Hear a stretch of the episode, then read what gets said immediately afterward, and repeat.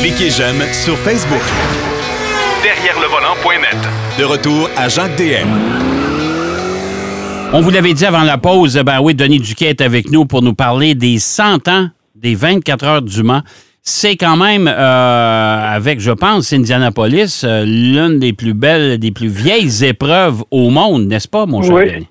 Puis même, euh, en, il y a une couple d'années, National Geographic a fait l'analyse des, courses les plus importantes sur la planète. Ouais. Puis il y avait les, euh, les 500 000 d'Indianapolis, les 24 heures du Mans, puis le Grand Prix de Monaco. Bon. Que, Puis moi, j'ai assisté aux trois, là, euh, au fil des années. Le plus intéressant, 500 000 d'Indianapolis, c'est un ennui mortel. C'est une grande ligne droite avec deux des virages au bout. Ouais. Si t'es mal placé, tu vois rien. Ouais. À, à- à Monaco, c'est encore pire. là. C'est pas Ouais. grand place pour voir. Faut, à moins d'être dans un balcon quelque part. Puis tandis qu'au Mans, ben là, tu as 13,6 km de piste à, à parcourir. ouais. Et ça, ça a été euh, les 24 heures du Mans, on s'entend, mais l'Automobile Club de l'Ouest a, a débuté en 1920 et on a décidé à, à travailler puis développer euh, une épreuve de 24 heures qui était très inédite à l'époque.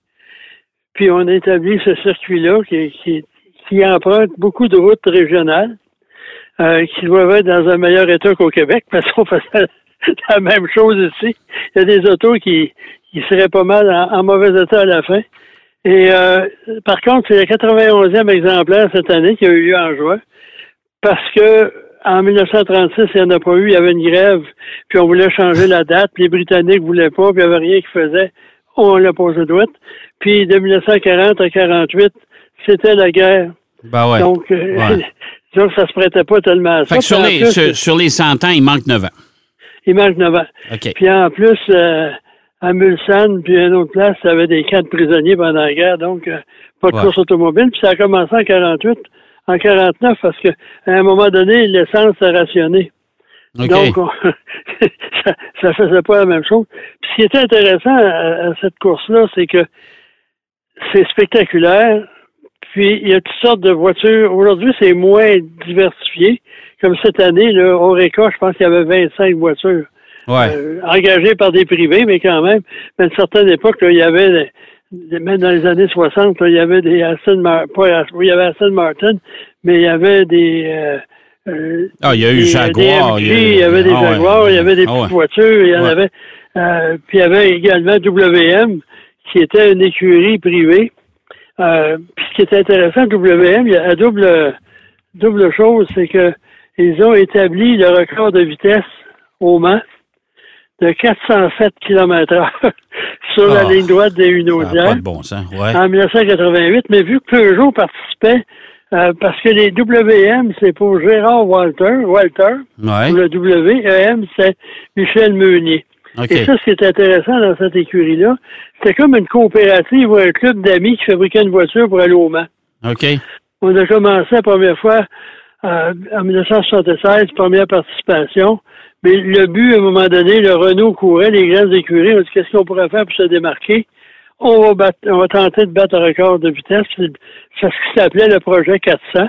Ouais. Puis, euh, au début, la- l'année d'avant, on était allé et on n'avait pas réussi à battre le record ou à établir un record parce que le radar qu'on utilisait était limité et des fois, il ne voyait pas l'auto. L'année suivante, on a dit, ben, vous pouvez pas trouver un radar plus sophistiqué. Puis là, ben, sur la ligne droite.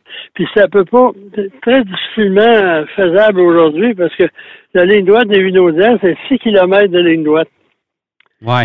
Dans le tapis, mon ami. Ouais, ouais, mais là, là, ils ont ajouté des chicanes quand même Oui, en euh, quelques- 1990, il y a ajouté en France, ils appellent ça un kink. Ouais. C'est deux petits- c'est pas des, c'est des mini chicanes Ouais. pour empêcher. puis, parce qu'à ce moment-là, ce qu'on faisait aussi, ce qui était dangereux, c'est qu'on faisait des voitures avec peu d'appui aérodynamique pour pouvoir aller vite. Puis à ce moment-là, quand il arrivait des virages, ben, les autos, souvent, euh, soit Ouais. ils s'envolaient, soit ils dérapaient, etc. Ben, Donc, comme, des comme, comme, comme les deux Mercedes, c'est là que Mercedes a abandonné l'endurance parce que les deux Mercedes, dont une pilotée par Coulthard, avaient, euh, s'étaient envolées comme une Ouais. feuille de papier. Mais il ça. faut dire, Mercedes qui avait été impliqué aussi dans le pire accident qui est arrivé au 24 heures Ouais, du Mans. C'était en 1965. Alors que- 55. euh, 1955, oui. En 1955, Pierre Levesque, un conducteur français. Euh, il a heurté une auto, en tout cas, son auto s'est envolé. Elle s'est désintégrée, le moteur, la boîte de vitesse, etc. Il y a eu 82 décès, 120 blessés. ça n'a pas de bon Et sens. à ce moment-là, Mercedes s'est retiré de la course. Ouais. Ça a pris peut-être trois ou quatre décennies avant qu'ils reprennent les activités de course automobile. Ouais. Et même en Suisse puis dans d'autres pays, on a- en Suisse, on, on vient de reprendre les courses automobiles suite à ça. Ouais. Puis en plus, on n'a pas, on n'a pas annulé la course. On a continué. Ouais, mais parce ça, que- ça, on s'entend dessus. 82 morts, 120 blessés. Oui, mais c'est que la raison qu'on a donnée, Ouais. c'est que si on a, si on arrêtait la course, Ouais. il y a à peu près 200 000 spectateurs qui vont s'en aller ou qui vont se promener. Ouais. Puis là, ça va empêcher les secours de, de- d'aider les gens, de transporter les gens. Ouais. Donc, à ce moment-là, on a continué. Mais euh, apparemment, les pilotes n'étaient pas tellement enthousiastes de rembarquer dans l'auto. Ben non, je Et comprends. euh, aussi, le- en parlant de vitesse, euh, le tour le plus rapide, c'est Ouais. une Audi en 2010 à euh, 5 minutes. Excusez-moi, oui, c'est ça. Ouais. 5 minutes 41 secondes. Ouais. Euh, puis euh, le record de- du tour, c'est 248 Kilomètre heure. Ouais. De moyenne? euh, de moyenne. Hey. Le record du tour, c'est-à-dire. OK. Parce qu'aujourd'hui, il faut dire que puis la, la distance parcourue, excuse, tantôt j'ai la misère à lire mon écriture, j'écris tellement bien. C'est la, la distance parcourue, la maximale, c'est en 2010, une Audi, 5410, Kilomètre. 713 km. OK. C'est parce que, euh, comme cette année, ça a été remporté par, par Ferrari, mais il y a eu, euh, je sais pas combien d'heures sous le drapeau jaune de la voiture de sécurité.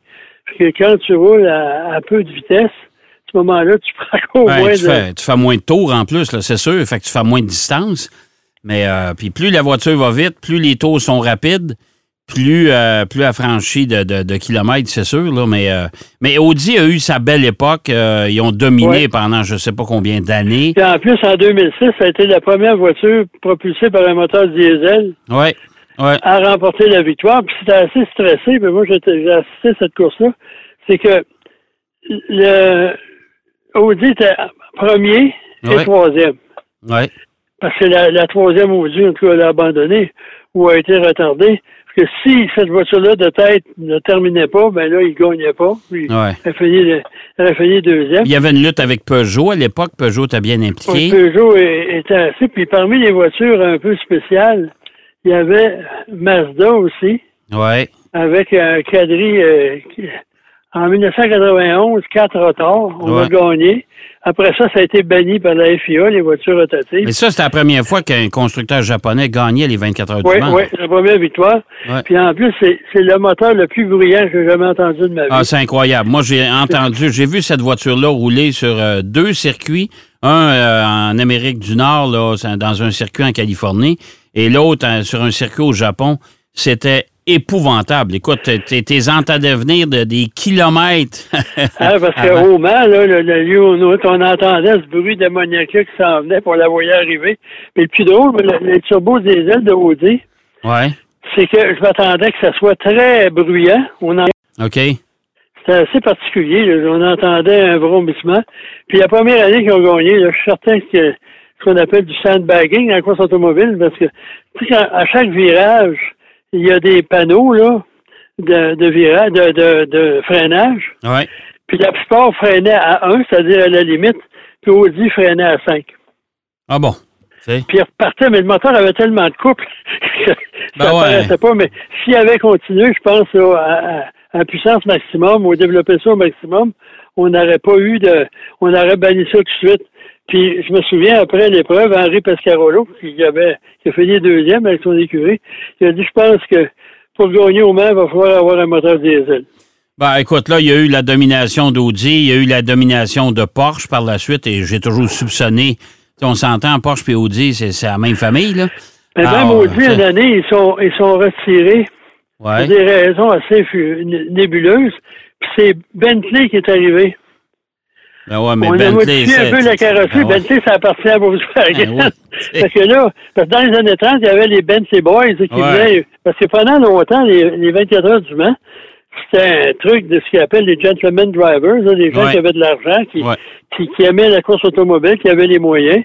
Puis euh, à ce moment-là, ben là, Bentley, ça avait été racheté par Volkswagen. On voulait mettre ça là, euh, sortir des, des sortir des, vieux des vieux souvenirs, et on a repris ça. Puis même aussi, euh, euh, il y a beaucoup de quelques modèles Bentley aussi qui portent des noms de, de virages célèbres euh, du Mans. Ouais. Donc, c'est quand même une course vraiment fascinante. Moi, j'adore les, les voitures, les courses d'endurance, surtout 24 heures. Et il faut pas oublier qu'au Mans aussi, c'est le plus gros. Quand on parle là, des, des, des événements là, euh, avant les parties de football aux États-Unis, ouais. que c'est merveilleux, c'est rien à côté. La petite bière à côté des 24 heures du ah, c'est incroyable. C'est un événement. Il y a d'abord la pesée des voitures, l'inspection technique, les essais de jour et de nuit, les qualifications, la parade des pilotes. Ah, ça dure, ça dure à peu près une dizaine de jours avant ah le début de la course. Et pendant, et pendant le week-end de course, Là, il y a la grande roue, il y a, des, des manèges, il y a des parties un peu partout. Et là, c'est toutes les communautés. Moi, je me souviens de, de Audi avec euh, Tom Christensen. Euh, son pays là, se vidait pour venir au Mans. Oui. D'abord, c'est, lui aussi qui a le plus grand, plus grand nombre de victoires au Mans, 9 victoires. Ouais. Puis Porsche en a 19. Puis le, c'est Joss Racing qui a le plus grand nombre de victoires comme écurie. Euh, puis ensuite, le nombre de pilotes. Le, le pays qui a le plus de victoires, c'est euh, l'Allemagne. Puis le nombre de pilotes vainqueurs, c'est euh, la France à 42. Puis pour en revenir, c'est pour ça que maintenant, le départ est à 16 heures. Pourquoi? C'est parce qu'il y a des festivités avant. Ouais.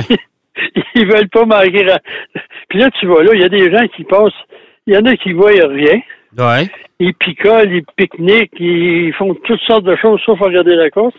Puis il y en a d'autres, c'est le contraire. Là, ils sont là, puis il manque rien. Puis euh, c'est quand même... Mais tu sais, il y, y, a tout près de 300 000 personnes sur le terrain là, pendant Cette année, il y a eu 330 000 personnes. Imagine-toi. Mais en 1920, il y en a eu, c'était à guichet fermé. Ouais. À, 2020, c'est-à-dire à cause de la pandémie. Ouais. Puis en 2021, il y a eu, c'était limité à 50 000.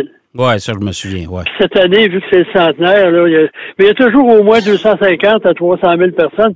Depuis les données, ça commence en 1955. Puis il y a eu des années, je ne sais pas si tu te souviens, des années 80, là, euh, les rondeaux, puis euh, il y, avait des.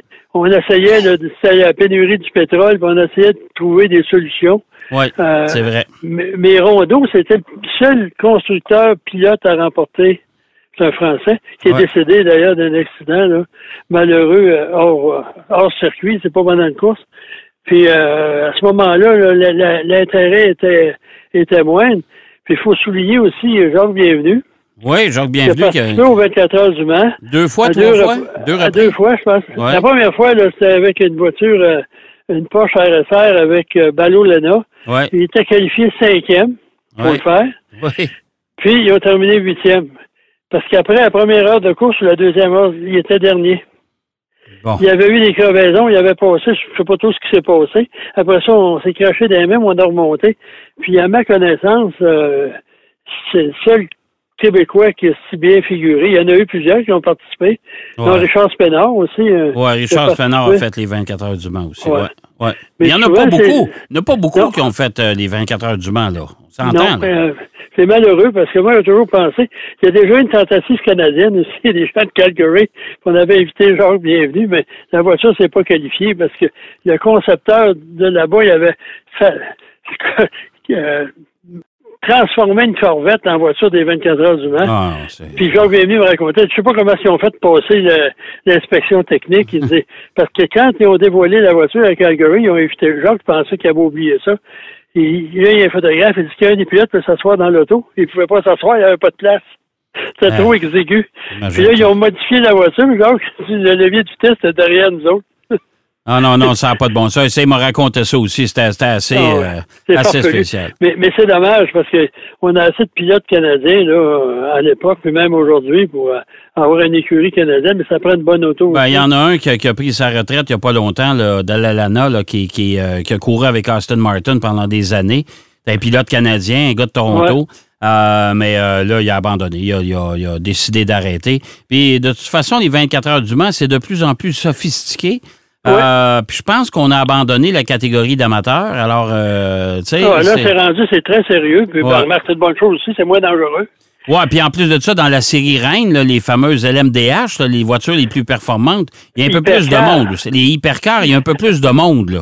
moi, ce que je trouve dommage, c'est la mésentente entre l'Amérique et Le Mans ou la FIA.